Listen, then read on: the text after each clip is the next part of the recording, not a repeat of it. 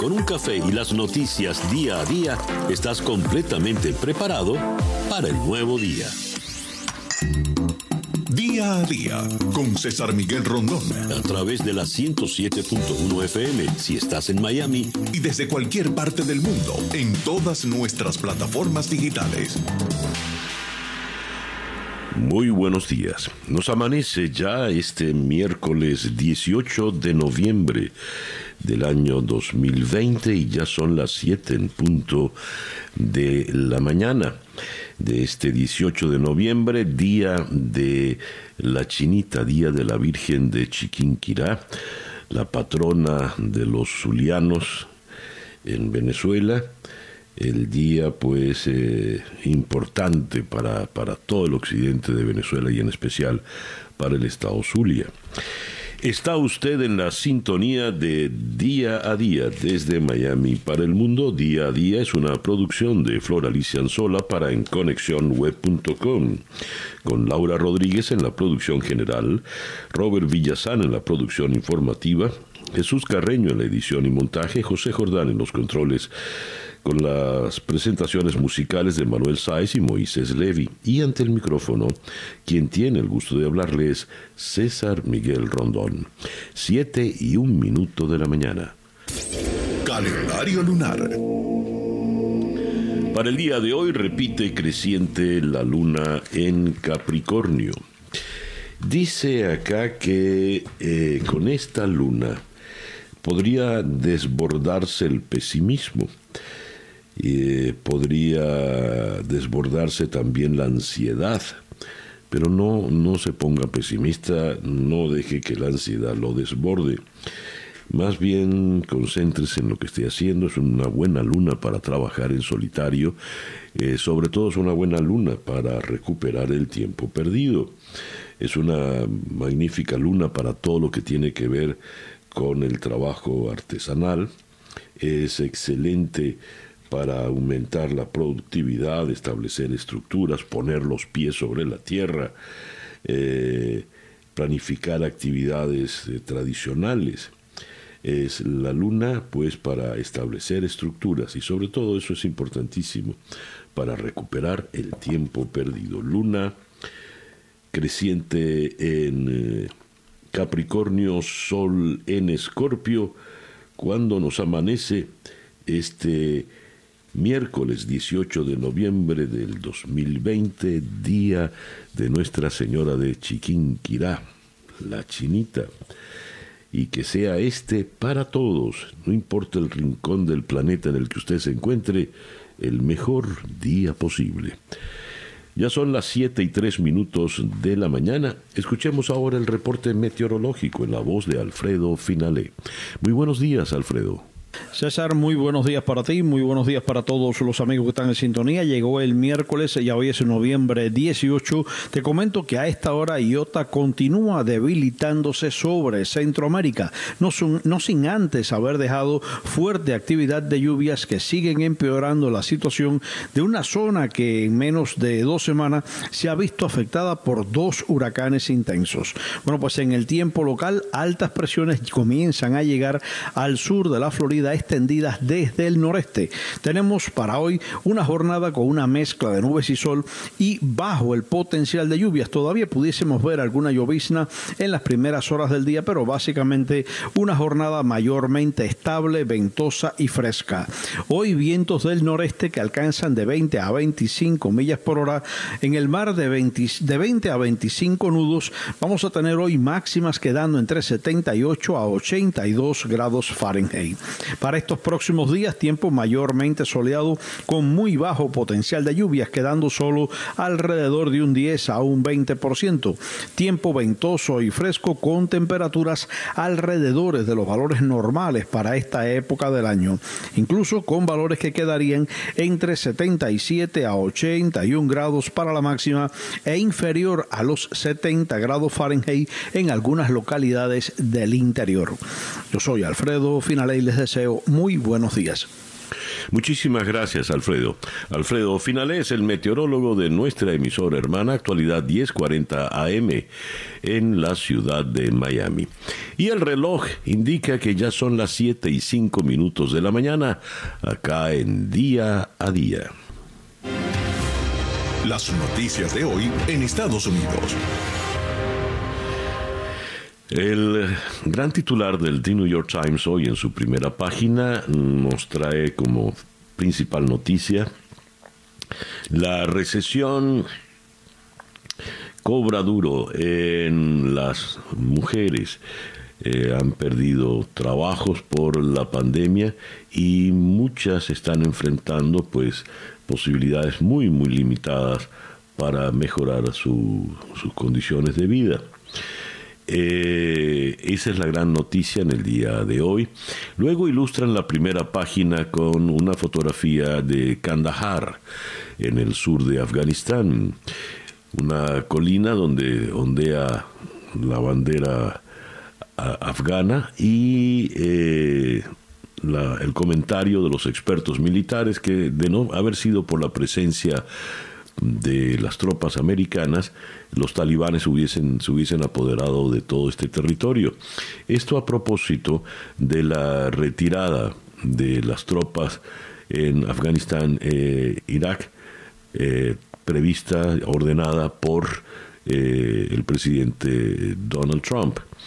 También destacan aquí que la situación electoral en Georgia eh, se presenta complicada, sobre todo cuando allí se va a dirimir el tema de los senadores que podría terminar dándole mayoría en el Senado a el Partido Demócrata. Otra fotografía que se destaca es tomada en Honduras, donde un grupo de personas se asoma a lo que es un caudaloso río eh, que se forma por el, las lluvias que deja Iota eh, a su paso. En la primera página del Washington Post destaca que algunos gobernadores republicanos están adoptando el mandato eh, de las máscaras, que sea obligatorio el uso de máscaras. Muchos se habían negado a esto, citan en particular a Kim Reynolds, la gobernadora republicana del estado de Iowa. Y dice el mandato, la influencia de Donald Trump empieza a ceder. Y también destacan muy, muy en grande el tema de la reducción de tropas. Leo acá en este despacho de la Deutsche Welle, Estados Unidos reducirá para enero el número de tropas en Afganistán y en Irak hasta 2.500 efectivos en cada país. La Casa Blanca dijo que Trump espera que las tropas dejen los dos países en mayo del año entrante. El secretario de Defensa en funciones, Christopher Miller, anunció planes para reducir el número de soldados estadounidenses en Irak y Afganistán para el 15 de enero y dijo que la decisión cumple con la promesa del presidente Donald Trump de traer las fuerzas de vuelta a casa una vez se hayan cumplido las condiciones de seguridad tanto para Estados Unidos eh, como para sus aliados. El nuevo plan acelerará la retirada y esto a pesar de los argumentos de altos funcionarios militares a favor de una retirada más lenta y metódica. Eh, el líder de la mayoría republicana en el Senado, Mitch McConnell, consideró que esta, Estados Unidos abandonaría a sus aliados y sacaba a los soldados demasiado pronto de esos países, de manera pues que no está de acuerdo con esta abrupta retirada ordenada por el presidente Donald Trump. Altos funcionarios estadounidenses y extranjeros advirtieron que una retirada precipitada de las tropas podría ayudar a grupos yihadistas como Al-Qaeda y al Estado Islámico.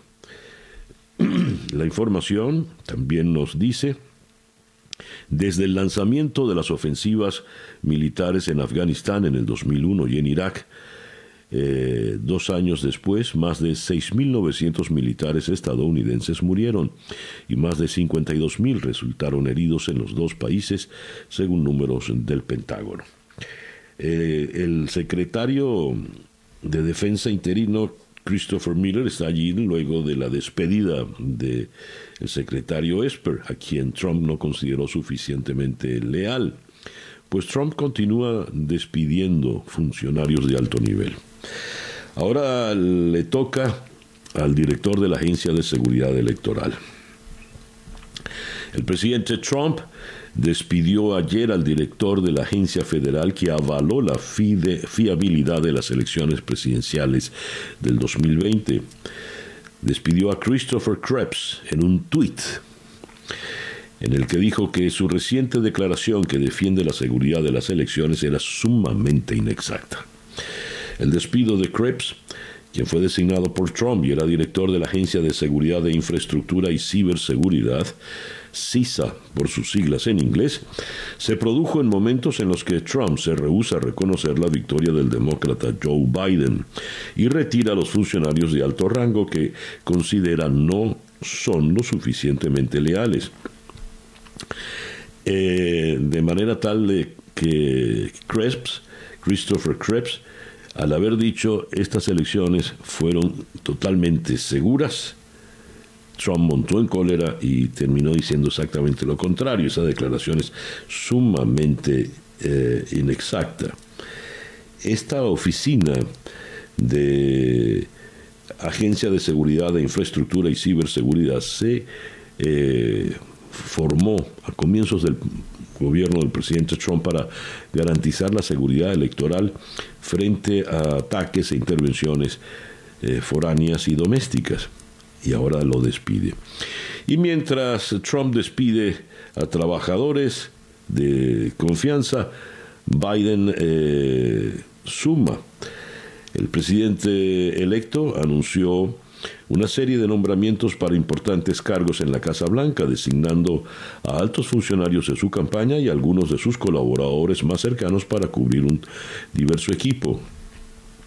El demócrata confirmó a su ex jefa de campaña, Jean O'Malley Dillon, como vicejefa del despacho, mientras que el copresidente de la campaña, el representante demócrata Cedric Richmond y el asesor Steve Richetti tendrán cargos importantes en la nueva administración.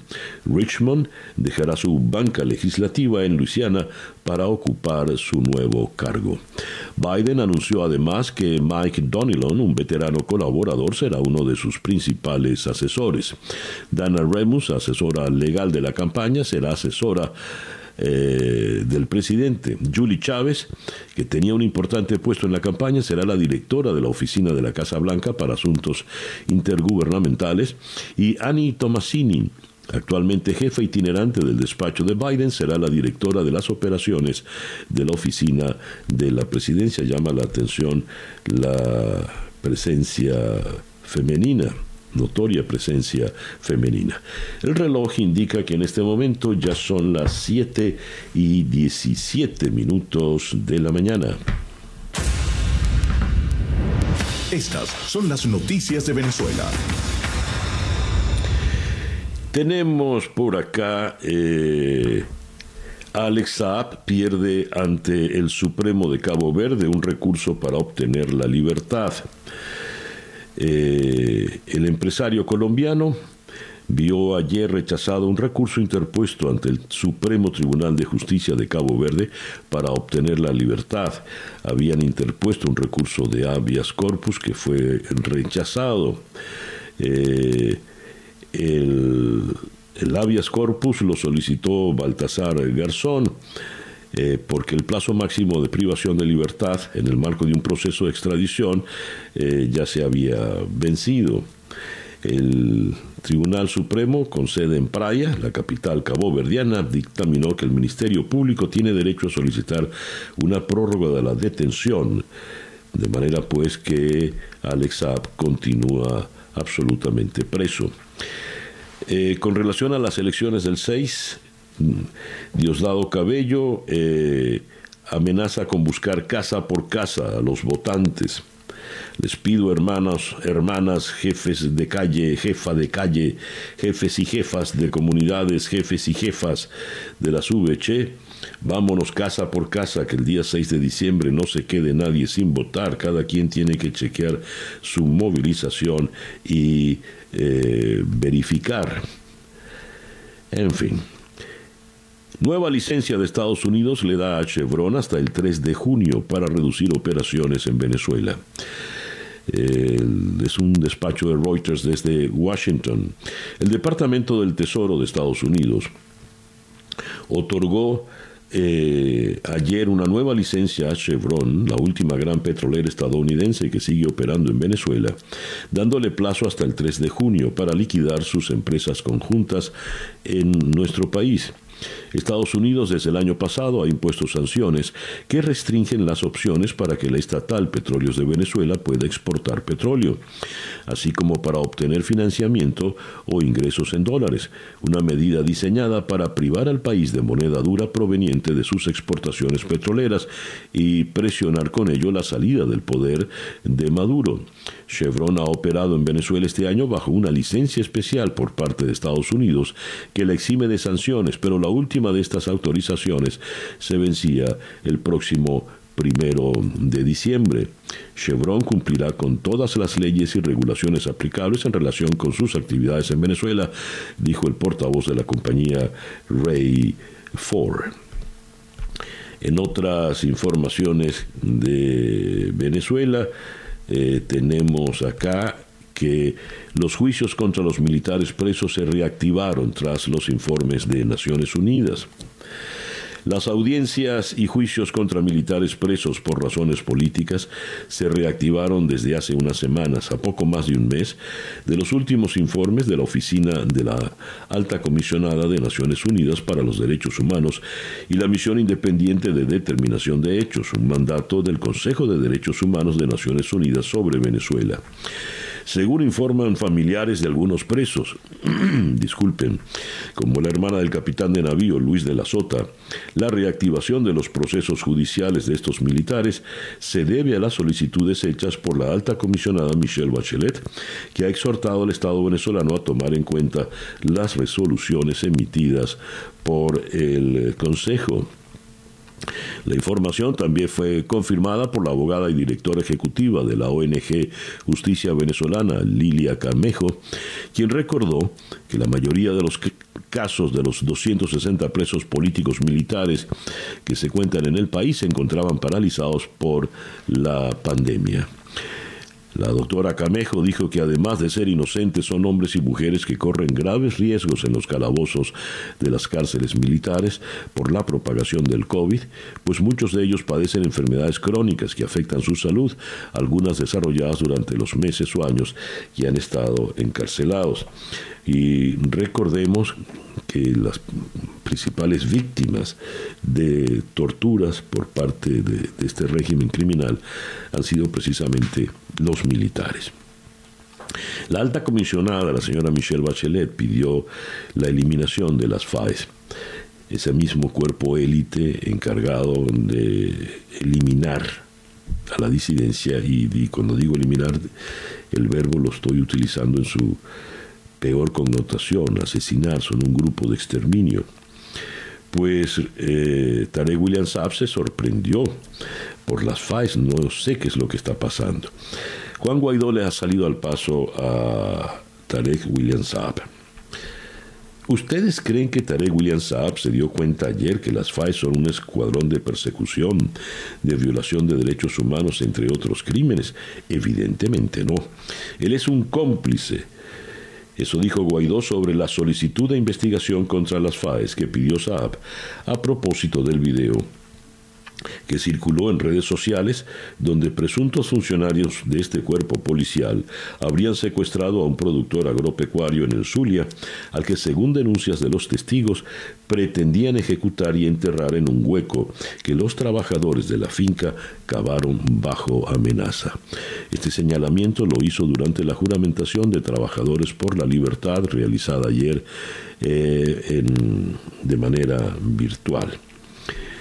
Eh, recordemos que Tarek William Saab estuvo en La Haya y allí la fiscal Fatwa Bensouda eh, reconoció ante el propio Saab que sí había motivos para sospechar la existencia de crímenes de lesa humanidad por parte del régimen de Nicolás Maduro.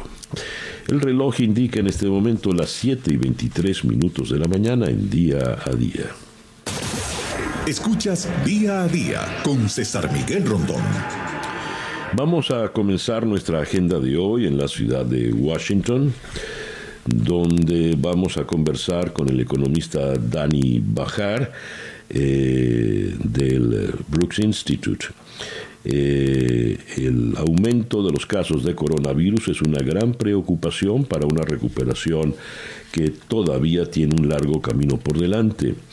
La economía de los Estados Unidos seguirá necesitando el apoyo de la política fiscal y monetaria, dijo ayer el presidente de la Reserva Federal, Jerome Powell. Y en la medida en que no se agilice la transición, pues cualquier plan de acción sobre la economía se va a retrasar. Todo esto lo vamos a abordar con Dani Bajar. De Washington vamos a ir a la ciudad de San Cristóbal en Venezuela para conversar con el obispo de la diócesis de San Cristóbal, Mario Moronta. El obispo Moronta escribió una carta en la que advirtió sobre un proceso de islamización en Venezuela. La presencia de cubanos y la instalación del Estado comunal en Venezuela a partir del próximo año. Lamenta el obispo que expertos y líderes políticos no se tomen esto en serio habla de la destrucción de las instituciones del Estado para instaurar el poder comunal. Este es un llamamiento muy, muy importante por parte del obispo Moronta. Luego de San Cristóbal vamos a ir a Barcelona, en España, para conversar con Isidre Ambrós. Eh, fue corresponsal de la vanguardia en Hong Kong y Pekín, es especialista en lo que ocurre en Asia. Pues bien, con él vamos a hablar a propósito del acuerdo de China y 15 países de Asia y el Pacífico que acaban de formar el mayor bloque comercial del mundo, justo cuando la globalización ha saltado por los aires por la COVID-19. China quiere reformar la justicia y eh, la justicia de Hong Kong y poner su control político, pero en el tema mm, económico tenemos la conformación de este bloque eh, extraordinariamente grande. De Barcelona vamos a ir a Londres para conversar con Rafa de Miguel, el corresponsal en el Reino Unido del país de Madrid. Boris Johnson ha provocado la furia de Escocia contra su gobierno conservador al decir que otorgar poderes de gobierno a Edimburgo fue un desastre y mientras está confinado, porque no porque le volviese a dar el COVID, sino porque estuvo en contacto con una persona que dio positivo. De eh, Londres vamos a un sitio no identificado donde se encuentra la periodista venezolana Sebastiana Barraes y con ella vamos a abordar el tema del FAES, las insólitas o inesperadas declaraciones de Tarek William Saab.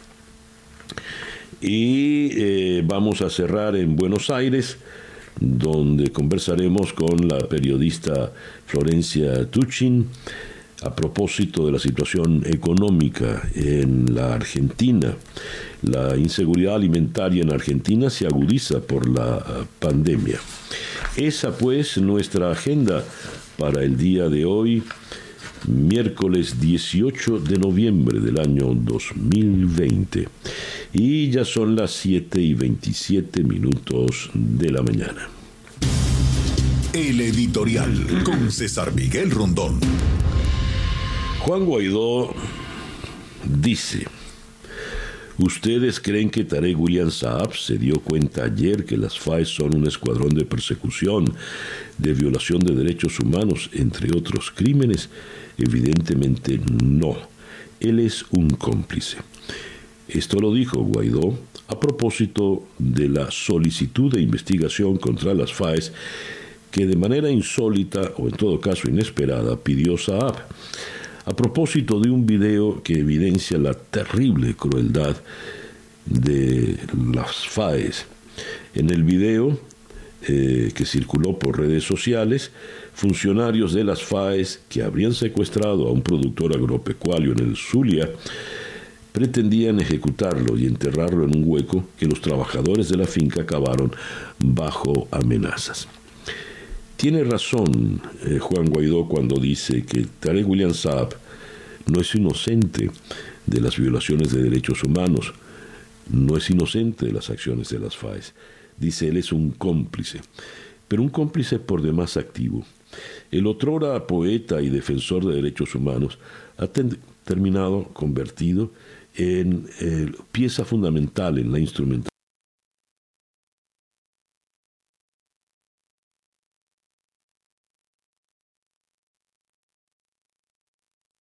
de todos esos crímenes de lesa humanidad que ahora sí, por fin, va a investigar la Corte Penal Internacional en La Haya. Y cuando se castiguen a los criminales de lesa humanidad, no lo duden ustedes, el nombre de Tarek William Saab estará entre los primeros. El reloj indica en este momento 7 y 29 minutos de la mañana. Hacemos una pausa muy breve y ya regresamos en día a día. Para estar completamente informado, antes de salir y que usted debe conocer, día a día, con César Miguel Rondón. Son las 7 y 35 minutos de la mañana acá en día a día. Escuchemos ahora a el coronavirus update en la voz de Juan Camilo Gómez. Muy buenos días, Juan Camilo. Buenos días, César Miguel. Hoy miércoles 18 de noviembre amanecemos con más de 55 millones 600 mil casos de coronavirus en todo el mundo que dejan más de 1 millón 340 mil muertos.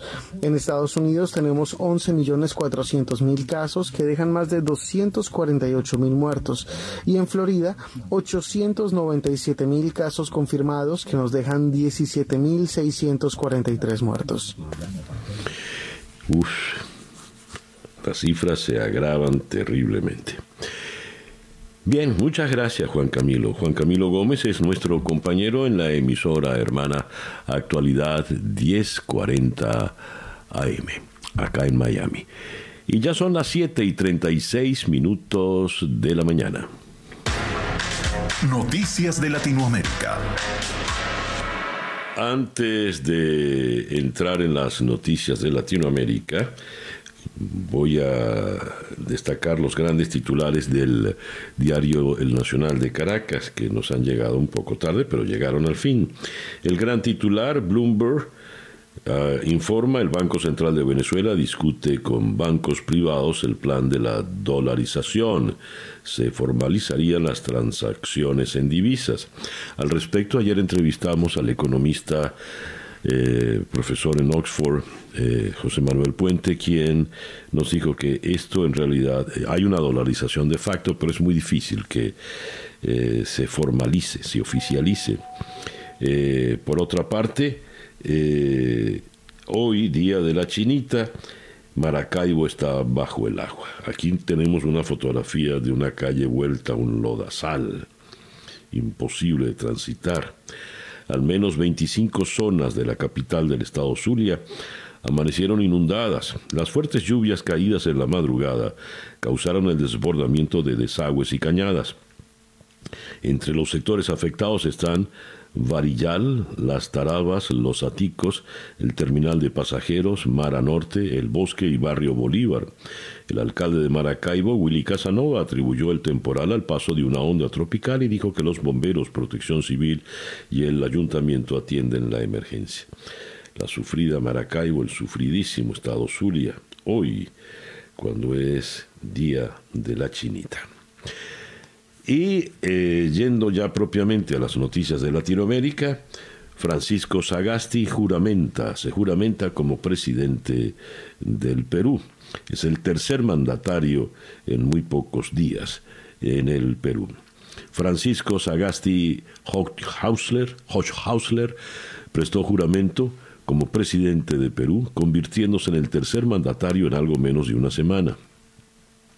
Juro por la patria y por todos los peruanos que ejerceré fielmente el cargo de presidente de la República para completar el periodo constitucional 2016-2021. Eso dijo el nuevo mandatario en una transmisión en vivo desde la sede del Congreso. La ceremonia dio inicio con un minuto de silencio en memoria de los dos jóvenes fallecidos. En nombre del Estado les pido perdón, dijo mirando a un grupo de deudos de las víctimas que asistieron a su investidura. El presidente interino, perteneciente al centrista Partido Morado, indicó que su gobierno ofrecerá neutralidad en los próximos comicios presidenciales y legislativos programados para abril del 2021. Bien, en otras informaciones, la OEA rechaza las elecciones convocadas en Venezuela, son un mecanismo más de impunidad de Maduro. El máximo responsable de la Organización Panamericana, Luis Almagro, abogó por rechazar cualquier atisbo de que alguien valide o haga normal las relaciones con las dictaduras de Cuba, Nicaragua y Venezuela. Tenemos que Estados Unidos retira los cargos contra el exministro de Defensa mexicano. El Departamento de Justicia de los Estados Unidos anunció que retirará los cargos de narcotráfico y lavado de dinero en contra del general Salvador Cienfuegos en una inédita decisión que el gobierno mexicano elogió y que algunos comienzan a interpretar como un regalo del gobierno de Donald Trump a su vecino del sur por no reconocer el triunfo del demócrata Joe Biden. El secretario de Justicia William Barr señaló a través de un comunicado que la dependencia desechará el caso para que Cienfuegos pueda ser investigado y de considerarse apropiado encausado conforme a las leyes eh, mexicanas. Así que se va a México el general Cienfuegos. Curioso, ¿no? Un regalo de Trump a López Obrador por no haber reconocido a Biden. Bien, quien sí le reconoció y habló con Biden es Sebastián Piñera. Eh, Biden habló con Piñera y prometió ayudar a que Latinoamérica se recupere de la crisis causada por la pandemia. El presidente de Chile es el primer líder latinoamericano que ha hablado telefónicamente con el presidente electo de Estados Unidos desde que se confirmó su elección el pasado sábado 7 de noviembre. La conversación tuvo lugar el mismo día en el que el Biden habló también con los líderes de la India, Israel y Sudáfrica. Otros jefes de Estado que ya lo han congratulado son Emmanuel Macron de Francia, Justin Trudeau de Canadá, Angela Merkel de Alemania, Boris Johnson de la Gran Bretaña. El Biden manifestó a Piñera su profundo deseo de profundizar, valga la redundancia, la relación de Estados Unidos con Chile. En Bolivia, Evo Morales asumió el liderazgo del MAS de cara a las elecciones regionales y locales bolivianas en un comunicado del MAS en el que se destaca que es la primera reunión de la Dirección Nacional tras el regreso del expresidente.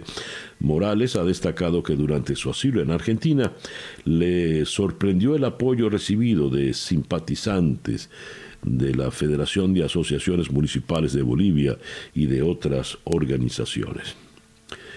Eh, el presidente argentino Alberto Fernández envía al Congreso el proyecto de ley de legalización del aborto. La iniciativa que cuenta con un amplio respaldo social, pero es fuertemente cuestionada por sectores religiosos, legalizará la interrupción voluntaria del embarazo. Mi convicción es que el Estado acompaña a todas las personas gestantes en sus proyectos de maternidad, pero también estoy convencido que es responsabilidad del Estado cuidar la vida y la salud de quienes deciden interrumpir su embarazo durante los primeros momentos de su desarrollo, dijo textualmente Alberto Fernández. Y, por otra parte, la Cámara de Diputados de Argentina debatió un polémico proyecto con el que Fernández busca que las personas que cuentan con grandes fortunas hagan un aporte solidario extraordinario que ayude a afrontar las consecuencias de la pandemia y sacar al país de la crisis. Hablando de crisis, la economía de Colombia se contrae 9% en el tercer trimestre, más de lo que se había esperado y Colombia afronta la devastación casi total de la isla de Providencia por el huracán eh, Iota. Eh, tenemos una afectación severa de la infraestructura, es cierto, tenemos una destrucción de gran parte de la infraestructura habitacional, dijo el presidente Iván Duque, quien visitó las islas de San Andrés y de, y de Providencia. Iota avanza ahora como tormenta tropical, deja dos muertos en, Nicaragua, eh, va hacia la zona norte eh, de Centroamérica. Los efectos de Iota se extendían por varias zonas de Centroamérica y se espera que más tarde el ojo pase sobre Honduras, aunque ya eh, se degradó. Y en el Ecuador planean vacunar a 30.000 personas diarias por el COVID, según anuncio del viceministro de Salud, Xavier eh, Solórzano. El carnaval de Río de Janeiro fue reprogramado para julio y se realizará solo si la vacuna contra el coronavirus es un éxito. 10 eh, y 11 de julio, no he visto el calendario, pero seguramente caen días lunes y martes. El coronavirus cambió todo, hasta el carnaval. Son las 7 y 45 minutos de la mañana acá en día a día. La información del mundo día a día. Berlín urge a Hungría y Polonia a desbloquear los fondos para evitar un deterioro económico en la Unión Europea. Alemania, país que preside la Unión Europea durante este semestre, ha urgido a Hungría y Polonia a desbloquear los presupuestos comunitarios y el Fondo Europeo de Recuperación porque, de lo contrario, nuestros pueblos pagarán un precio muy alto, según sus palabras. El secretario de Estado alemán de Asuntos Europeos, Michael Roth, ha asegurado antes de presidir una reunión del Consejo de Ministros de Asuntos Generales de la Unión Europea que la presidencia alemana continúa trabajando muy duro para superar los obstáculos políticos que han surgido. En Bielorrusia, la oposición pide a la Unión Europea sanciones contra el círculo de Lukashenko. La líder de la oposición bielorrusa, Svetlana Tijanowskaya pidió a los líderes europeos que impongan sanciones económicas específicas a las personas cercanas al presidente Alexander Lukashenko, después de que la policía intensificara la violencia contra los manifestantes. En Rusia, la Cámara de Diputados aprobó un proyecto de ley, escuche usted esto, que garantizaría la inmunidad judicial de por vida a Vladimir Putin. Según el texto aprobado en el día de ayer en primera lectura y cuya adopción definitiva no deja lugar a dudas, una persona que haya sido presidente, cito, no puede ser objeto de una causa criminal o administrativa ni tampoco ser detenido, registrado o interrogado. Fin de la cita. Esta inmunidad, que también se acordará a la familia de todos los expresidentes rusos, ampara de igual manera su patrimonio inmobiliario, sus medios de transporte y comunicación y a todos los documentos que le pertenezcan, según el proyecto presentado por un senador y un diputado que son miembros del partido en el poder en Rusia. Dios, tras esto, pues Putin puede hacer lo que le venga literalmente en gana tiene inmunidad total hasta el día en que muera, y su familia también. En el Reino Unido, Boris Johnson aviva el independentismo al asegurar que la autonomía de Escocia fue un desastre. La indignación aireada ayer por los independentistas escoceses apenas ha podido disimular su entusiasmo ante la última metedura de pata del primer ministro británico Boris Johnson.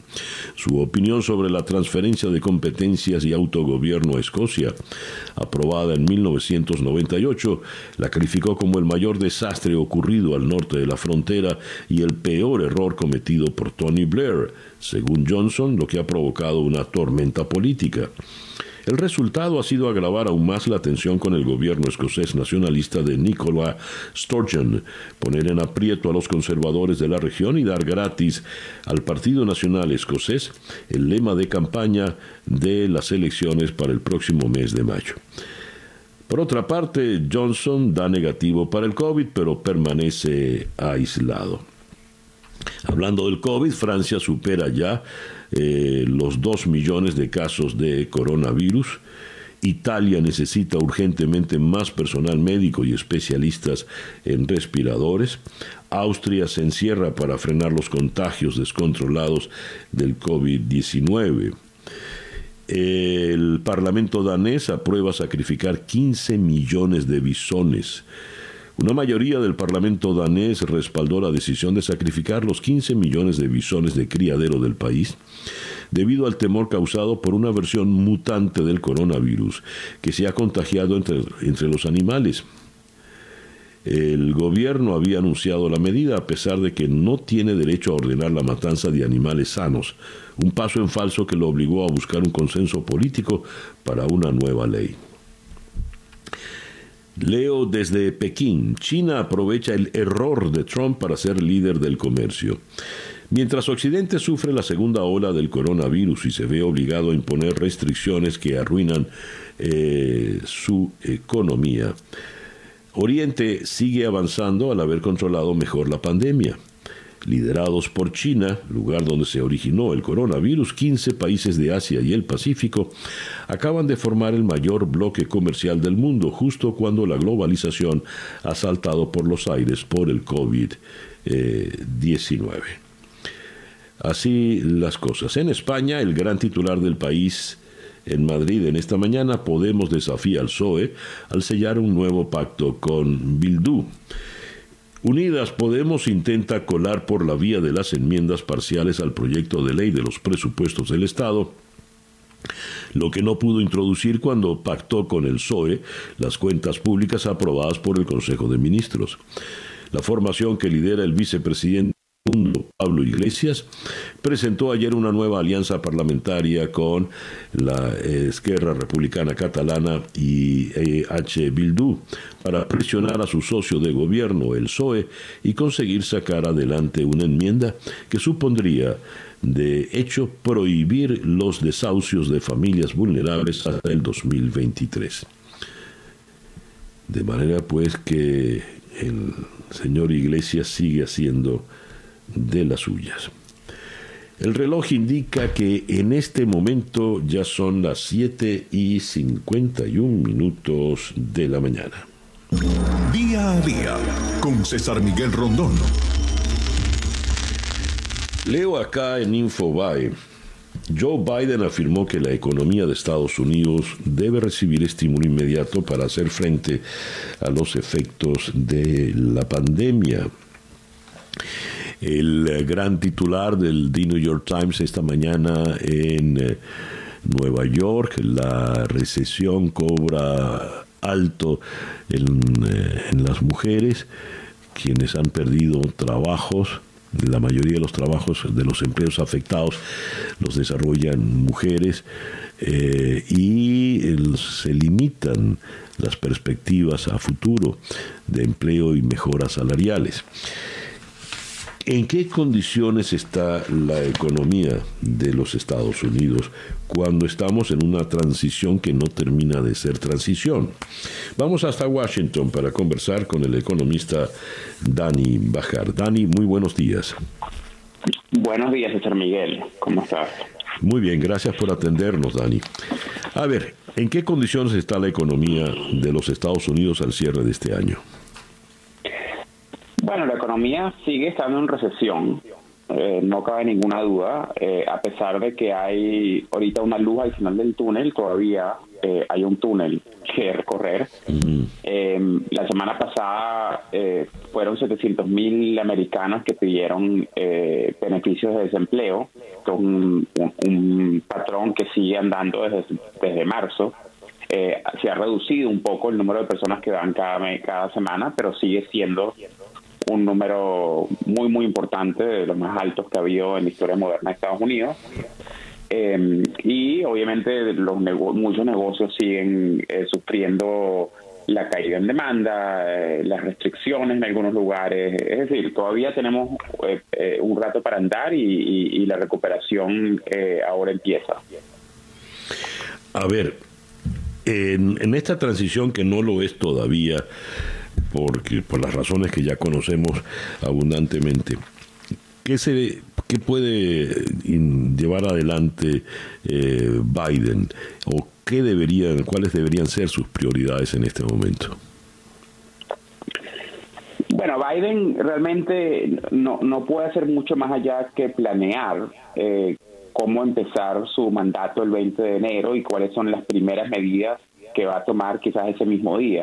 Eh, como tú bien sabes, es, tradición de los presidentes el mismo 20 de enero firmar una una serie de órdenes ejecutivas eh, que le permite empezar, eh, bueno, que en gran parte son las prioridades de, de, este gobierno, las cosas que se pueden empezar a andar a través de esas órdenes ejecutivas, a veces las firman el mismo 20 de enero en la tarde.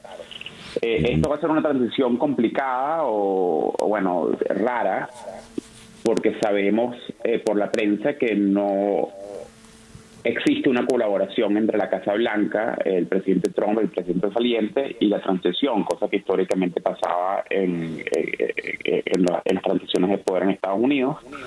Pero igual creo que la, la, la, bueno, no es la campaña, el equipo de transición de Biden ya está definiendo sus prioridades y creo que la prioridad número uno desde el punto de vista económico es poder llegar a un acuerdo con el Congreso para poder sacar un paquete adicional de ayuda a los americanos eh, en los meses que quedan de la pandemia, eh, si, lo de las vacunas es, eh, es, efectivo. Cuando dice los meses, los meses que quedan, si lo de la vacuna es efectivo, Dani, ¿qué tiempo, ¿de qué tiempo estás hablando? Porque para algunos la vacuna no se podrá implementar sino en la segunda mitad del, año entrante. ¿Cuánto tiempo calculas tú? Sí, es una buena pregunta. Creo que basada un poco en la información que hay, se piensa que para la primavera, quizás para abril, mayo, junio, quizás eh, las vacunas van a ser accesibles en Estados Unidos y sobre todo en los países desarrollados, los países ricos que han tenido los convenios de compra con, con las compañías farmacéuticas. Creo que en los países en desarrollo eh, vamos a esperar un poco más tiempo. Eh, creo que no se sabe bien, pero sería más hacia el verano, finales del verano, eh, en el mejor de los casos, diría yo. Cuando dice se debería lograr el acuerdo con el Congreso, ¿sería este el primer escollo importante para Biden? Que eh, quizá no tenga un Congreso que sea muy benévolo ¿no? ante su gestión. Ya Biden se había quejado de la tosudez del presidente Trump, según sus palabras, no le permitía a él eh, entrar ya a, planificar como es debido. Pero ¿qué puede pasar entre el Congreso y Biden en las primeras de arranque en la materia de esta, de esta ayuda especial? Yo me imagino, César Miguel, que los republicanos se van a recordar lo que es el déficit fiscal, cosa que se les ha olvidado en los últimos años. Los republicanos son generalmente muy conservadores con el tema del déficit, es decir, la deuda que tiene el gobierno americano con los bancos y con el resto del mundo, que ha aumentado muchísimo en los últimos meses, cosa que no es para criticar, es normal. Eh, solo para dar una idea, el déficit ha aumentado más que el doble desde marzo hasta hoy en día. Eh, hoy en día es alrededor del 15% del PIB, eh, del Producto Interno Bruto. Es un número grande, eh, creo que es el número más grande que ha tenido Estados Unidos de los años 40 del déficit. Ahora, como economista, los economistas creo que están de acuerdo que, que en, en, los momentos donde hay una crisis como la que tenemos, una crisis temporal, lo lógico es que los países pidan prestado eh, si pueden. No todos los países pueden pedir prestado porque no todos los países tienen acceso a los mercados como Estados Unidos tiene. Entonces, en ese sentido, eh, creo que, que, que, lo que diría un economista es, bueno, mientras pueda seguir prestando, prestado, pedir prestado, pide prestado hasta que la crisis pase y después, eh, obviamente, la, eh, haremos las, las políticas para, para reducir el gasto pero en este momento no es el momento de reducir el gasto. ¿Por qué lo digo? Porque creo que para obviamente para hacer un, un paquete adicional de ayuda, eh, eso va a tener que venir a, costas del déficit. va a tener que haber un aumento en el déficit eh, del gobierno y los republicanos generalmente ponen mucha presión en ese punto, sobre todo si hay un demócrata en la Casa Blanca. Mm. Y yo me imagino que esas conversaciones sobre el déficit, que no las hemos escuchado en los últimos meses, van a resurgir eh, una vez que tengamos a Biden como presidente. Mm, Dani, muchas gracias pues por atendernos en esta mañana. Encantado de estar contigo, doctor Miguel. Dani Bajar, economista senior en Brookings Institute en la ciudad de Washington. Son las 7 y 59 minutos de la mañana. Una pequeña pausa y ya regresamos en día a día. Día a día. Leo en efecto Cocuyo. El obispo Mario Moronta advierte sobre el proceso de islamización en Venezuela. El obispo escribió una carta en los últimos días. En ella advirtió sobre un proceso de islamización en Venezuela, la presencia de cubanos y la instalación del Estado comunal en Venezuela a partir del 2021 y lamenta que los expertos y líderes políticos no tomen en cuenta lo que considera señales claras del objetivo del intercambio con Irán, la instalación de la inteligencia cubana en el país y, lo más grave, la destrucción de las instituciones del Estado para instaurar el poder comunal. Vamos entonces hasta la ciudad de San Cristóbal, en los Andes venezolanos, para hablar con el obispo Mario Moronta. Monseñor Moronta, muy buenos días. Es un honor conversar con usted en esta mañana. Gracias por atendernos. Creo que no me escucha el, obispo. A ver, Monseñor Moronta, buenos días. Monseñor.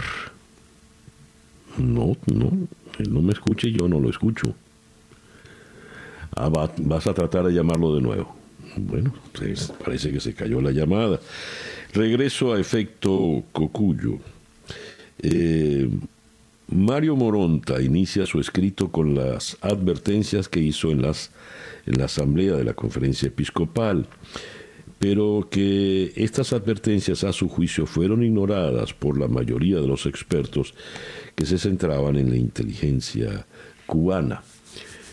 Eh, pone el dedo en la, en la llaga en, en puntos por demás importantes, pero lo que más nos interesa es conocer para un obispo católico qué entiende por islamización y por qué si es creo que está evidentemente hablando de algo que va más allá del mismo del mero concepto religioso o, o teológico. Nada, Laura.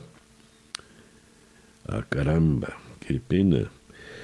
Eh, dice, eh, lejos de lo que muchos piensan, a los iraníes no les interesa tanto como a otras naciones los recursos venezolanos, ciertamente que hay un interés en ellos, pero les animo a penetrar Venezuela. Ellos, lo que les animó a los iraníes a penetrar Venezuela, lo están consiguiendo. Fijar una base estratégica de carácter geopolítico.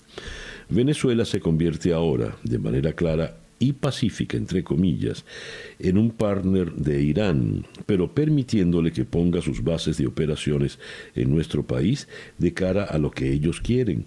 No es cuestión de recibir petróleo o de compartir el uranio. No seamos ingenuos. Su presencia tenía y tiene un objetivo de tipo geopolítico, lograr un espacio de penetración en un lugar privilegiado de América Latina y lo consiguieron sin mucho esfuerzo y sin que hubiera reacciones en contra. Ahora sí tenemos a Monseñor Moronta en la línea telefónica. Monseñor, muy buenos días. Gracias por atendernos. Aló, buenos días. Buenos días, Monseñor. ¿Me escucha? Aló. ¿Me escucha, Monseñor? Buenos días. Tenemos las dificultades normales de... Sí, le escucho bien, aunque con las dificultades normales de esta zona. Ya lo veo. Monseñor, ¿qué entiende usted? Aló, Monseñor, ¿me, ¿me, escucha ahora mejor? ¿Me escucha mejor? Muy bien. Ahora le escucho mejor. Muy bien. mi primera pregunta, ¿qué entiende usted como obispo católico por islamización eh, por parte de Irán en Venezuela?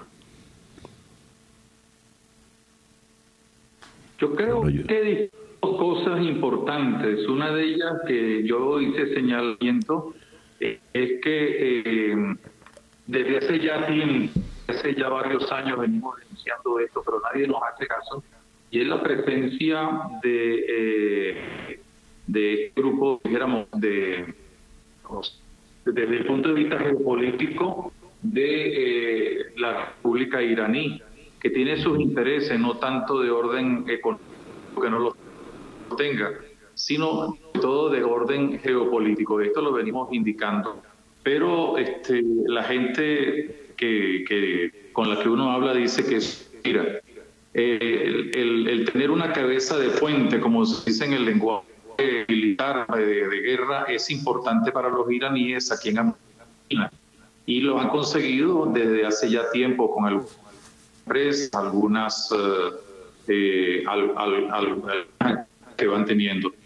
Y esto conlleva un segundo momento, una segunda cosa, y es la labor de proselitismo que están realizando ciertamente eh, y que, bueno, perjudica no solamente la cultura, sino la fe de, de, nuestra gente. O sea, yo no me opongo, yo no estoy en contra de la libertad religiosa, tampoco podemos nosotros eh, tener los ojos cerrados frente al proceso de posible proselitismo, que es lo que estamos advirtiendo, pero sobre todo este, camuflado en otra realidad que es más terrible, que es la de tener aquí un enclave geopolítico. Eh, se olvide que Venezuela está a pocas a poco tiempo de diversos países de América Latina, está muy bien colocada junto con Colombia, quizás las islas del Caribe para un control geopolítico de muchas cosas. Y esto lamentablemente no se ha tomado en cuenta. Nuestros líderes, ni la oposición, ni los líderes conscientes del chino se han dado cuenta. Y ahora, cuando ha venido el, el, canciller, a quien se le trató como hermano, como un gran ganador, pues este, se terminan de prender las alarmas. Pero creo que ya bastante, no digo bastante tarde, porque nunca es tarde, pero sí estamos punto de no retorno, como dicen los aviadores, cuando ya no pueden regresar atrás, sino que hay que enfrentar esa realidad. ¿Qué sugiere usted, monseñor? ¿Qué se debería hacer? ¿Aló? Creo que hay que hacer otras cosas. Una primera de ellas es... ¿Sí? sí, sí, adelante, adelante, lo estamos escuchando. Sí, le escuchamos, le escuchamos. Adelante, monseñor. Yo, eh, primero eh, quiero decir, no soy un especialista en el tema porque no soy politólogo, sino que me preocupa como, ciudadano, también como creyente. Pero creo que hay que hacer, habría que hacer dos o tres. Una primera de ellas es que se tome conciencia de la gravedad de esa, de esa realidad que estamos ya, estamos, eh, vamos a decir, sufriendo, comenzando a vivir. En segundo lugar, que entonces sí verdaderamente se tomen las medidas de, a nivel internacional para, que haya una. Yo no estoy diciendo que haya ninguna invasión ni nada de esta cosa, por Dios, eso no es. Pero creo que, que, lo que hay que negociar es precisamente eso, porque si no, Venezuela va a ser como, como, lo ha venido en los últimos meses, en los últimos años, una ficha de un juego geopolítico y pedirle de una vez por todas a nuestra dirigencia de que termine de, eh, termine de eh, abrir los ojos. Creo que no, están todos pendientes de ver de la cuota de poder que lamentablemente han perdido y que quisieran recuperar, olvidándose de la gente y olvidándose del futuro. Y creo que esto implicará el que entonces se elaboren estrategias, las estrategias de elaborar quienes son especialistas. Lamentablemente en el, en el ambiente militar, pues creo que, que no hay una conciencia, sino más bien un, un acuerdo de este tipo de cosas. Monseñor, usted destaca, aparte de, los riesgos y peligros que supone la presencia iraní, la presencia cubana, especialmente en el tema de inteligencia. ¿Qué le preocupa a usted puntualmente?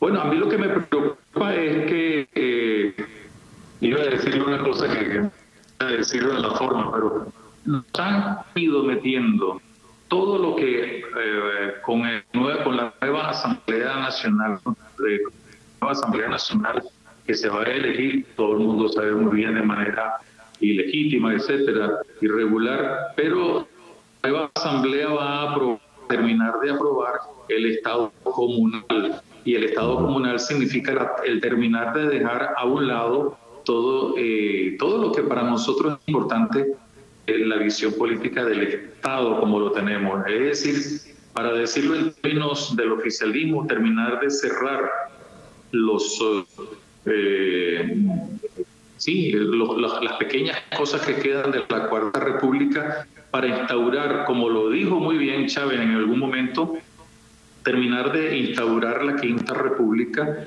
con el comunal. Y para eso siempre puso como fecha mítica que mucha gente tomaba como tomadera de pelo, como mamadera de gallo, como una manera de decir, y sin embargo estamos ya a la puerta del 2021, que es cuando va a comenzar prácticamente la implementación de un proyecto que va a terminar de destruir lo poco institucional y constitucional que hay en Venezuela, porque el Estado, el Estado comunal ser, con el perdón y la, la reiteración de la palabra, golpe de Estado a la Constitución y lo van a hacer desde, una, desde un punto de vista que para muchos de nosotros será ilegítimo, ilegal, anticonstitucional, pero en, en, en, la, en la ideología que han venido preparándonos, este, o que con la, con la que han venido preparando, mejor dicho, este proyecto, pues es, eh, es normal. Ellos han utilizado una expresión muy marxista, y es que el fin justifica los medios, pero los medios hay que convertirlos en fines para que puedan entonces este, llegar a, cabo todo esto. Y han sido muy inspirados tanto por Lenin, ciertamente, la destrucción del Estado, como también por eh, eh, el pensamiento de Antonio Gramsci. Monseñor, sí, sí, le hemos escuchado perfectamente y con mucho interés, Monseñor. Estamos conversando con, eh, a pesar de las dificultades en la línea telefónica, con Monseñor Mario Moronta, el obispo de San Cristóbal en Venezuela. Monseñor Moronta, usted ha sido en esta breve conversación duro con la dirigencia opositora venezolana y en esta entrevista que leo en efecto Cocuyo, usted califica de una ingenuidad la consulta que está prevista la consulta popular que está prevista para ahora eh, en diciembre. ¿Por qué considera que es una ingenuidad, eh, Monseñor? Bueno, eh, pues no, solamente lo he dicho, yo creo que hay mucha gente consciente que lo ha dicho. no, yo no quisiera que pasara lo que pasó el 16 de julio hace ya algunos años atrás, donde al día siguiente de la consulta todo el mundo se fue a su casa a descansar y el pueblo esperando a ver cuál el, lo que iba a seguir. Creo que sería mucho más, con, más honesto incluso, más práctico el que nos dijera inmediatamente después de la consulta vamos a hacer esto, esto y esto. Nosotros llevamos 21 años en que estamos escuchando a, tanto a Chávez como a Maduro como a al oficialismo, nosotros vamos a hacer este paso. Y nos hemos burlado muchas veces de esos pasos porque creíamos que eran simplemente eh, bravuconada. Y todo lo que ellos han anunciado se ha cumplido.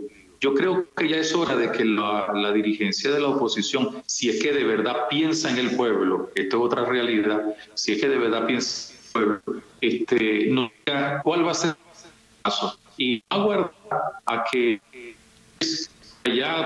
años después, digamos, bueno, sí, necesitamos en estos días un dirigente político que está en España decía, tenemos que hacer una autocrítica, nos hemos, nos hemos equivocado. Eh, mira, yo pienso con el perdón de, de, quienes así dicen, yo pienso que nosotros, el pueblo venezolano, por eso es que está cansado de esto, porque el pueblo venezolano no es ingenuo, el pueblo venezolano no es tonto, se le ha querido manipular de un lado y de otro. Y por eso yo creo que la consulta, que tiene su valor, yo no la niego, y eh, así lo hemos considerado los obispos, necesita tener un segundo y un tercer paso, que lamentablemente no, lo han dicho.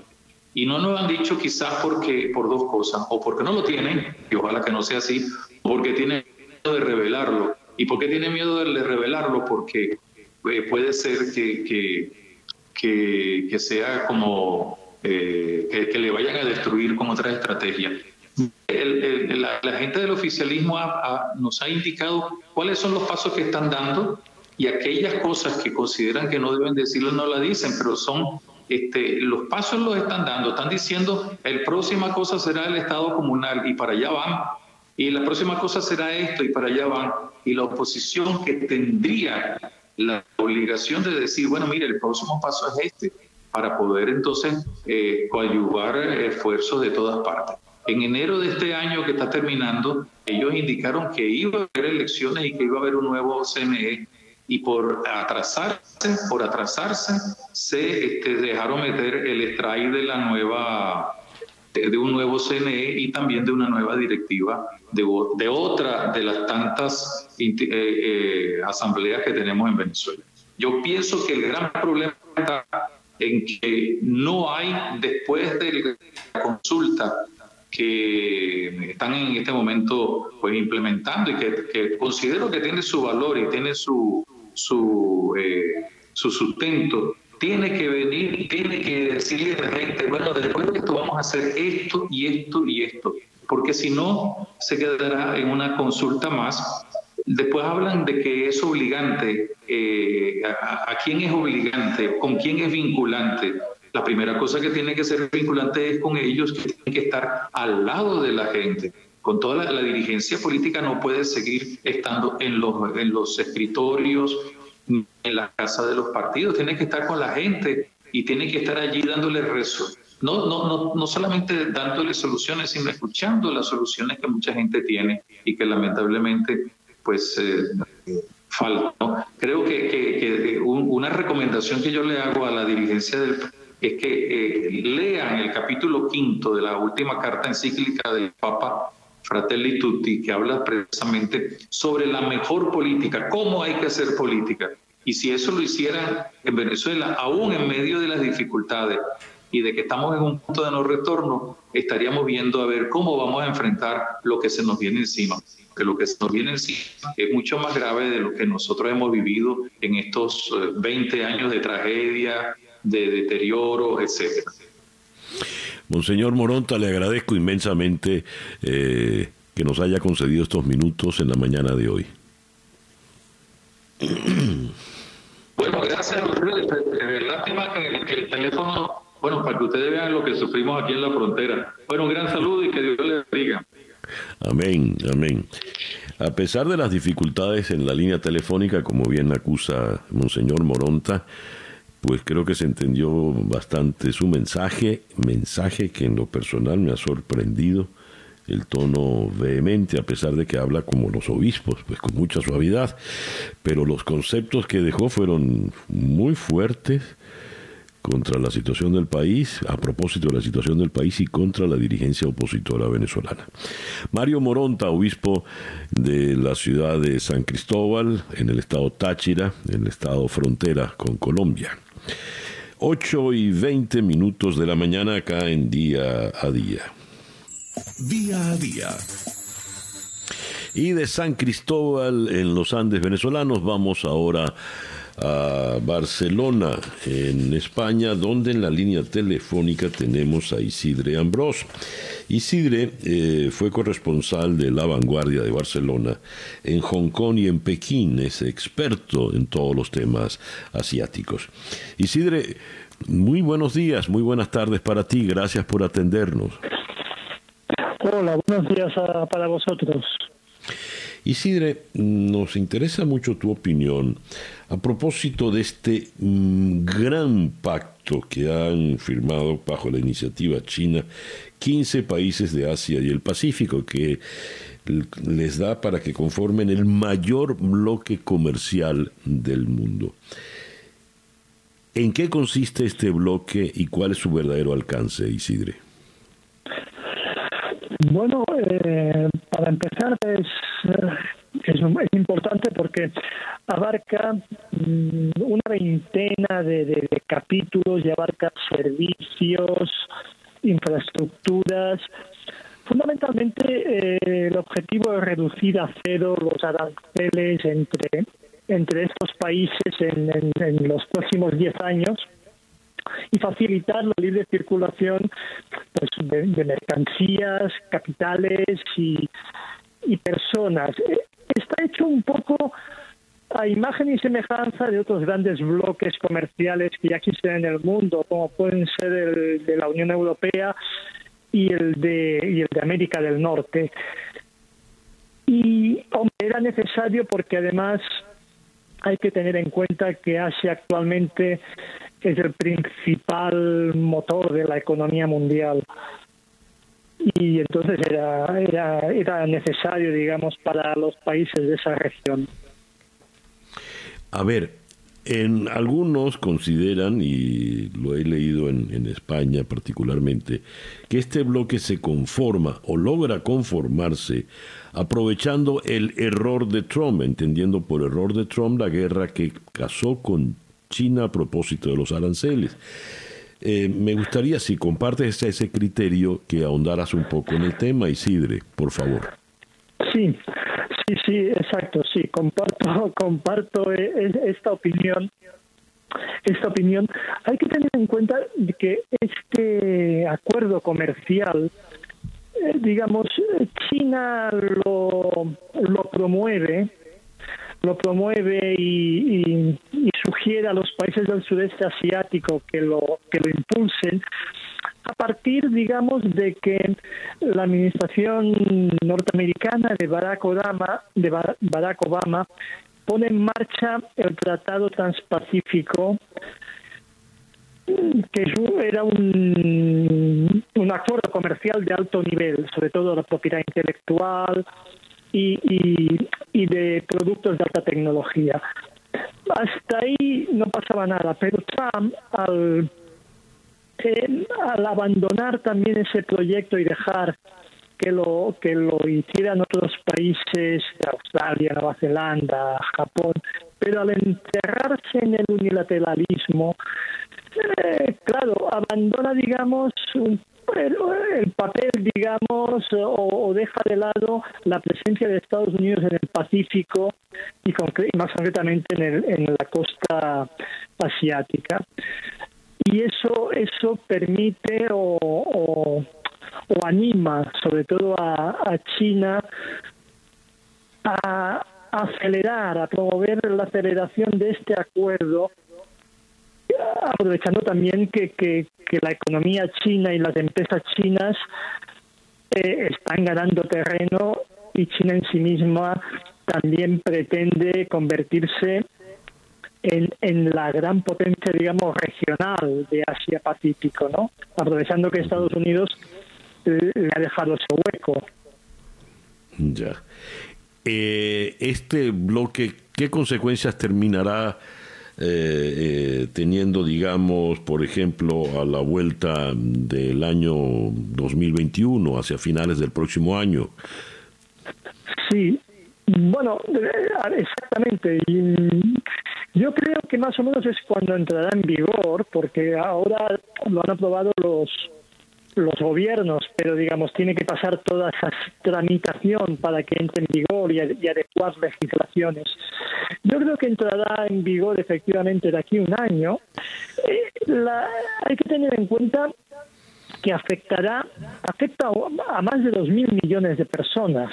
y, se calcula que puede contribuir a, a la economía mundial en un punto y medio del, PIB de la economía del mundo, que eso es, mucho en los tiempos que corren, hay que tener en cuenta que, que, también es una zona del mundo que abarca, eh, digamos, un tercio del comercio mundial.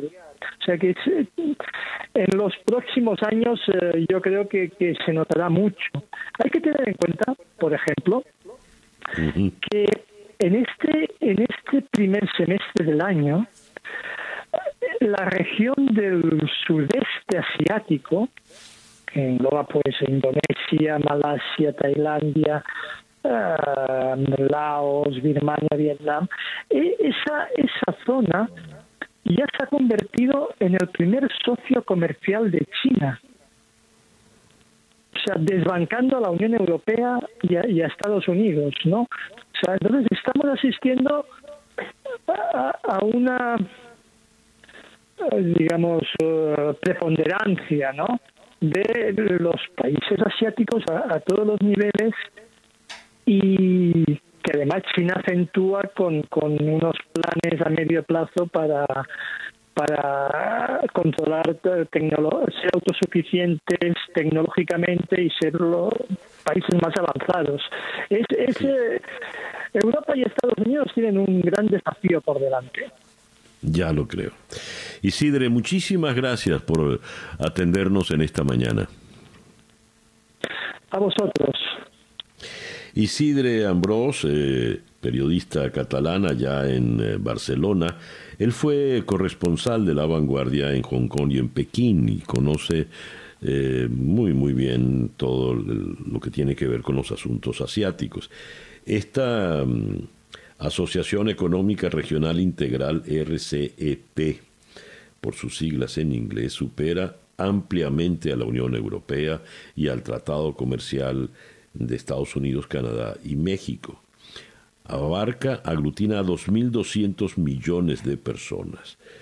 Los firmantes, además de China y Japón, eh, están Corea del Sur, Australia, Nueva Zelanda, eh, Vietnam, Tailandia, Singapur, Indonesia, Filipinas, Malasia, Myanmar, Camboya, Laos y Brunei. Y, como lo dicen los especialistas, esto aprovechando lo que estiman fue el error de Trump al abandonar y cazar la pelea con China, que no le dio resultado, según los expertos en los temas asiáticos. 8 y 29 minutos de la mañana, una pequeña pausa y ya regresamos en día a día desde Miami para el mundo. Sintonizas día a día con César Miguel Rondón. Bien, el reloj indica en este momento las 8 con 34 minutos de la mañana acá en día a día desde Miami para el mundo. Y después de haber estado en Barcelona, vamos ahora hasta Londres, donde en la línea telefónica está Rafa de Miguel, el corresponsal eh, del país de Madrid en el Reino Unido. Rafa, muy buenos días, muy buenas tardes para ti. ¿Qué tal? Un saludo para todos ustedes. Muchísimas gracias, Rafa. A ver, eh, has calificado en el texto que leí la metida de pata, así textualmente, de Boris Johnson, quien ha provocado la furia de Escocia contra su gobierno al decir que otorgarle poderes a Edimburgo fue un desastre. ¿Por qué dijo esto el señor Johnson y qué consecuencias ha traído? Bueno, esto se, produjo en una reunión, en una videoconferencia que supuestamente iba a ser privada con los 67 diputados conservadores que precisamente se habían reunido para solicitarle al primer ministro que acelerara el plan de infraestructuras y de inversiones en el norte de Inglaterra, una de las zonas más empobrecidas del, país y ahora mucho más debido a la pandemia.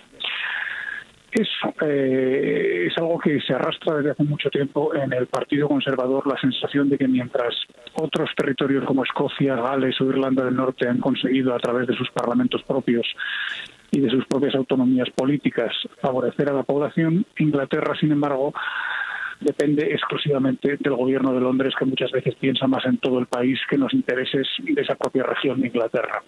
Y Boris Johnson es uno de los conservadores que piensa que la famosa devolution, la devolución de competencias a esos territorios históricos que realizó el gobierno de Tony Blair, fue, como bien dijo él, un desastre, porque lo único que provocó es que los partidos nacionalistas se hicieran con el poder en la región y fueran alimentando una política tendente al independentismo. Esa idea que comparte con Johnson mucha gente dentro del Partido Conservador, sin embargo, no es políticamente inteligente decirlo en voz alta o que se conozca. Porque es verdad que en Escocia cada vez hay más eh, rechazo hacia las políticas de Londres, hacia el propio personaje de Boris Johnson, y hay unas elecciones regionales el próximo mes de mayo, en las que los nacionalistas que ya están en el poder podrían tener muchos más votos y favorecer así una campaña para un segundo referéndum de independencia. Lo peor que le podría ocurrir a este primer ministro en una situación ya tan caótica como la de la actual crisis. Rafa, cuando eh, Escocia mm, vota eh, en, el tema del independentismo, el principal argumento de ellos era porque eh, queremos pertenecer al Reino Unido en la medida en que el Reino Unido forma parte de Europa.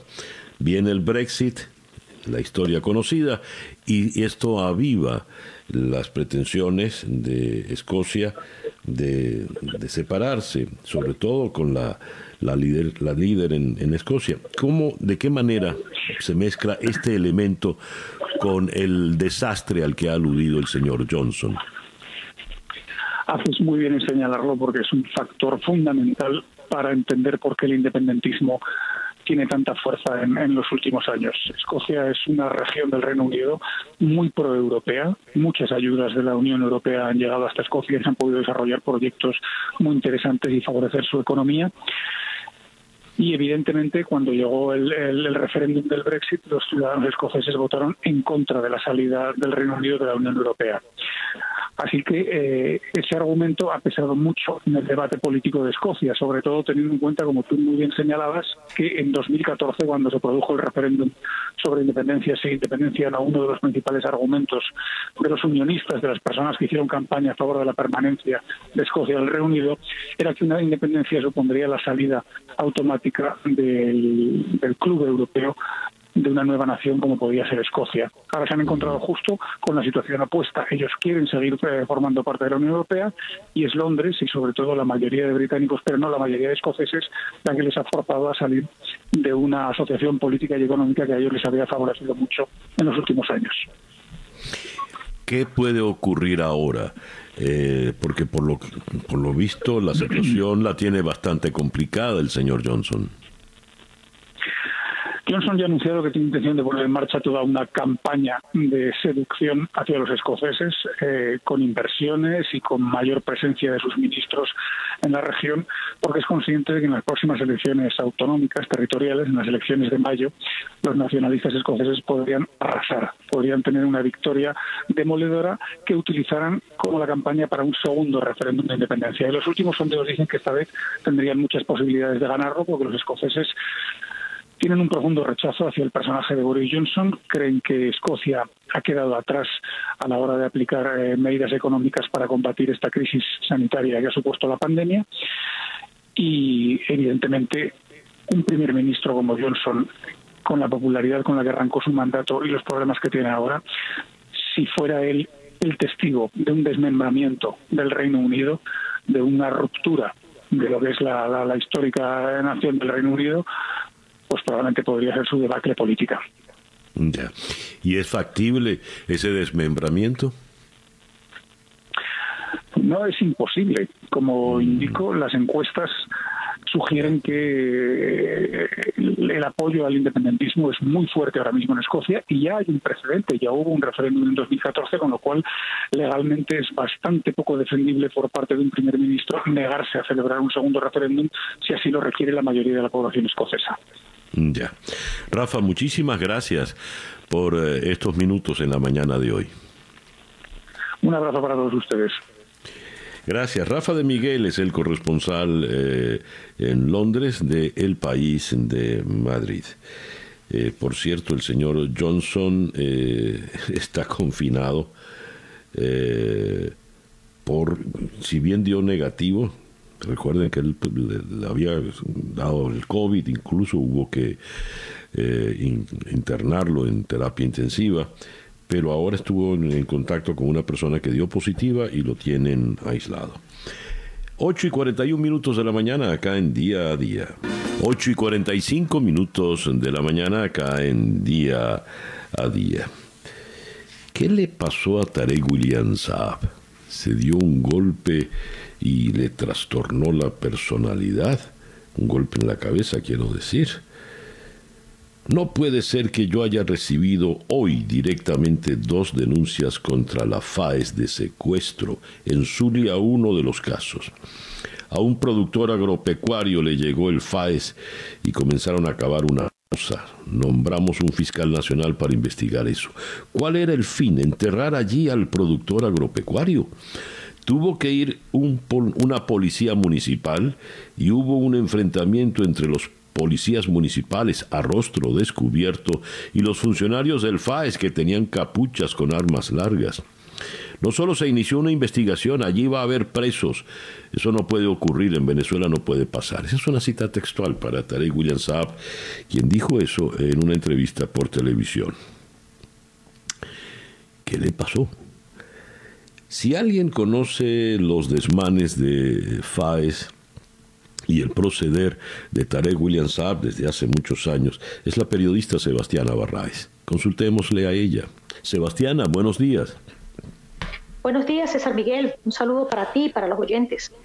Muchísimas gracias por atendernos. Sebastiana, ¿qué impresión te merecen estas declaraciones de, tan insólitas, tan, tan inesperadas de Tarek William Saab? Pues fíjate, eh, César y estimados oyentes, yo creo que realmente lo que esconde eso no es más eh, que un argumento para justificar violación de derechos humanos. Es decir, están buscando algo así como individualidades a quienes responsabilizar de los eh, asesinatos, eh, de las acciones violatorias de derechos humanos que han cometido algunas instituciones y en este caso precisamente la Fuerza de Acciones Especiales de la Policía Nacional. Nosotros acabamos de, digamos, de evidenciar un caso en el que fue evidente que hubo la participación de FAES, como fue el asesinato de, un grupo de personas eh, en Macuto con lo de la operación GDO. Y ahí no escuchamos a ningún funcionario salir a decir nada, al contrario, todo el mundo justificó, por lo menos en el gobierno, lo que sucedió ahí. Lo que hay aquí, César Miguel, es única y exclusivamente una excusa para responsabilizar de manera individual lo que es una política de Estado como es la violación de los derechos humanos y el asesinato selectivo de personas, en el caso del FAES, que son consideradas em, delincuentes o, sencillamente personas que han cometido eh, delitos o tienen antecedentes. A ver, eh, la señora eh, Michelle Bachelet, alta comisionada de Naciones Unidas, había pedido puntualmente la eliminación del FAES el señor eh, Tarek William Saab no ha hecho alusión para nada a esto y ahora nos viene con esta sorpresa. ¿Qué opinión te merece esto?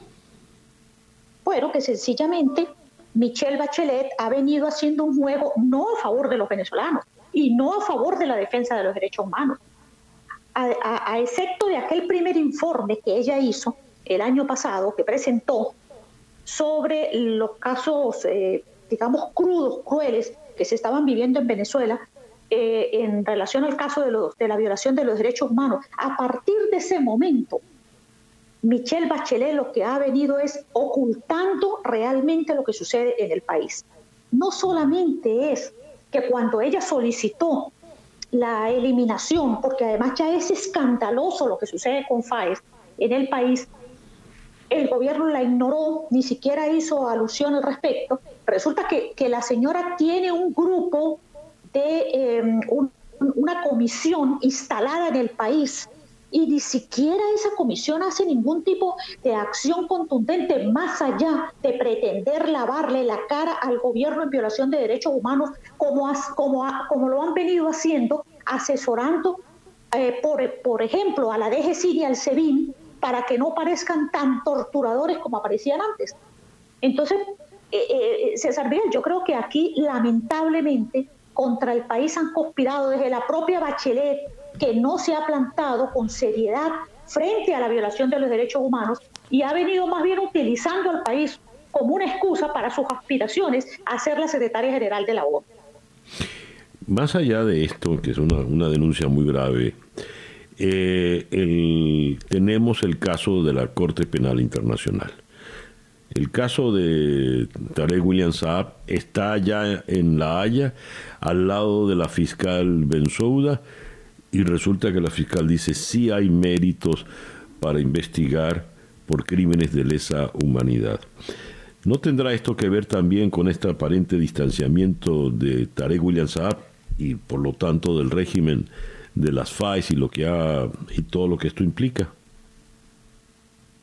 Yo, si algo he aprendido de estos funcionarios del gobierno es que tienen una habilidad para quitarse de encima los trajes donde, donde pueden aparecer como culpables, como cómplices o sencillamente como personas con responsabilidad que han omitido la función esencial que tienen en defensa de, derechos humanos. Pues el, país ha venido cometiendo asesinatos, ha venido eh, em, eh, seleccionando a personas en diferentes sitios, montando eh, expedientes.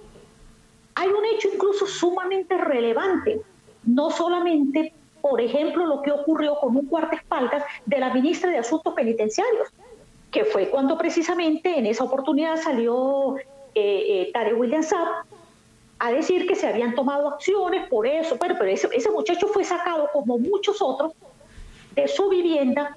Yo no sé si realmente tenía delitos o no, pero César Miguel, en Venezuela no está implementada la pena de muerte. ¿Cómo es eso de que sacan a alguien de su casa y sencillamente eh, eh, a, la, a, la, cuadra lo matan y, y, levantan un expediente diciendo que hubo un enfrentamiento?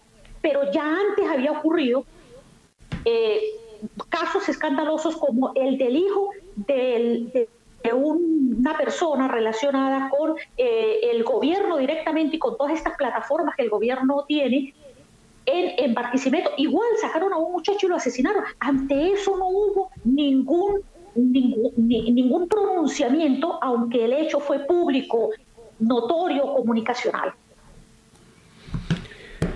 ¿Qué puede pasar, según a, tu entender? ¿qué, ¿Qué, va a terminar ocurriendo, Sebastiana? Bueno, que van a eliminar FAES, así como eliminaron la OLP. No se nos olvide que FAES tiene un antecedente. La OLP, que también fueron acusadas por masacres, sobre todo después de la masacre de Barlovento, donde em, participaron obligaron a participar incluso a un grupo de militares, de muchachos muy jóvenes, soldados, y esa masacre, pues sencillamente llevó a la cárcel a algunos soldados, pero los verdaderos responsables de las órdenes que se daban en la OLP quedó en el absoluto silencio. Bueno, FAES la van a eliminar y mañana van a crear otro organismo similar que cumpla estas funciones como las que anteriormente cumplió la OLP y que ahora está cumpliendo FAES, como son estas acciones de exterminio. Esos, son grupos de exterminio, San Miguel. Eso no tiene otro nombre. Son grupos de exterminio. Así es. Sebastiana, muchas gracias por atendernos en esta mañana. Gracias a ti, César. Un abrazo. Sebastiana Barraes, eh, destacada y aguerrida periodista. Y el reloj dice que ya son las 8 con 53 minutos 54 minutos de la mañana. Y así pues, con esta maravillosa gaita al fondo, cerramos por el día de hoy. Esto fue Día a Día. Desde Miami para el mundo, Día a Día es una producción de Floralicia Anzola para enconexiónweb.com con Laura Rodríguez en la producción general, Robert Villazán en la producción informativa. Jesús Carreño en la edición y montaje y José Jordán en los controles. Y ante el micrófono, quien tuvo el gusto de hablarles, César Miguel Rondón.